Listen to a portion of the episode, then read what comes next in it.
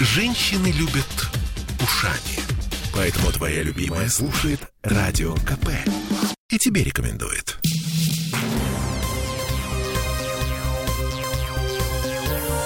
Темы дня.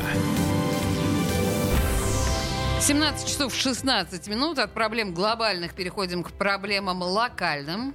Петербурге в детских садиках не хватает поваров и нянечек. С вами Олеся Крупанин. Ну и Сергей Волчков, соответственно. Вот вам пример. В сентябре в Адмиралтейском районе планировали открыть новый современный филиал 130-го детского садика э, на Парфеновской улице. 140 дошколят должны были туда пойти.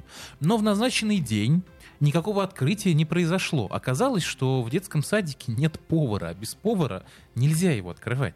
Фантастика вообще, конечно. Причина на самом деле проста.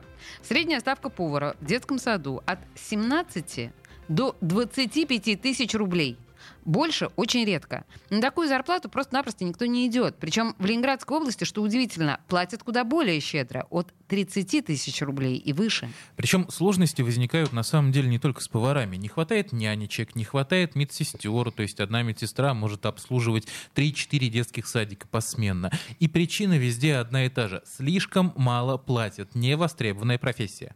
Что делать непонятно. Вот, например, заслуженный учитель России, член Общественного совета Министерства образования и науки науки Майя Пильдес э, придерживается радикальных взглядов, а она полагает, что решать проблему должны заведующие и никак иначе. Слушаем.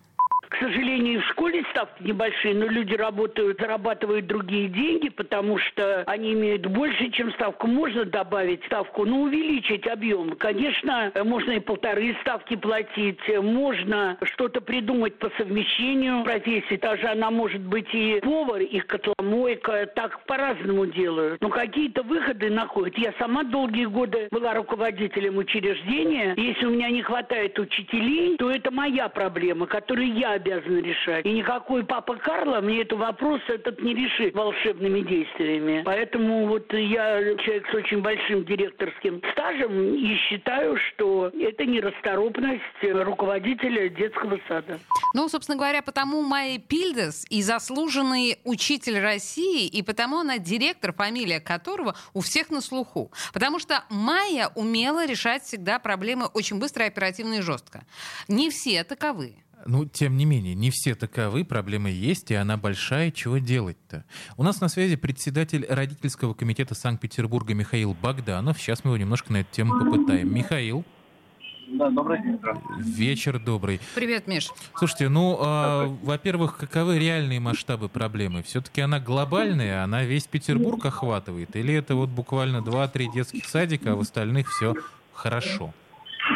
Ну, трудно сказать. Вообще довольно динамичная история, потому что в один год, допустим, там может быть одна картина, другой Миш, чуть погромче, пожалуйста. Очень плохо тебя слышно, да, у тебя какой-то там интершум. Да, да, да, я, вот я так идеально. в аэропорту тут, да.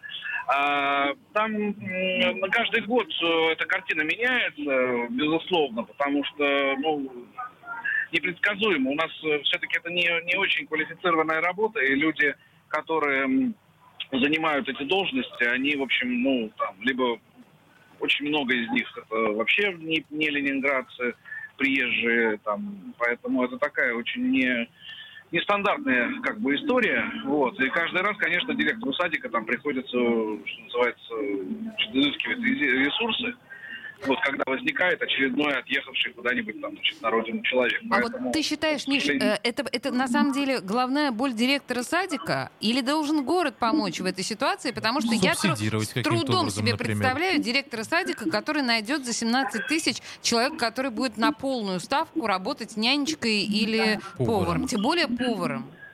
Ну, повара-то у нас дело в том, что обслуживают все учреждения, соответственно, самые э, комбинаты это отдельная песня. Угу. Что касается ну, нянечек, кстати, ну, да. тут, да. Ну, а что касается нянечек, это, конечно, история достаточно э, нетривиальная, да, потому что, ну, там реально очень скромные ставки, и э, на эти должности идут люди, ну, скажем, это либо пенсионеры, либо предпенсионного возраста, то есть люди, которые э, молодые, вряд ли пойдут уж так уж нянечками работать, у них запросы совершенно иные, да, то есть понятно, что здесь надо смотреть, что можно предпринять с точки зрения ставок, но э, эта история не, не, непростая. То есть будет странно, если нянечка будет в детском саду получать зарплату выше, чем учитель в школе. Ну, то есть тут, я говорю, это, это, к сожалению, не, не такой простой вопрос. Ну, не выше, Поэтому хотя бы понятно, что- наравне. Ну, вообще, Ну, квалификация-то странно разная. было. Ну, да. чуть-чуть да, пониже, ладно. да.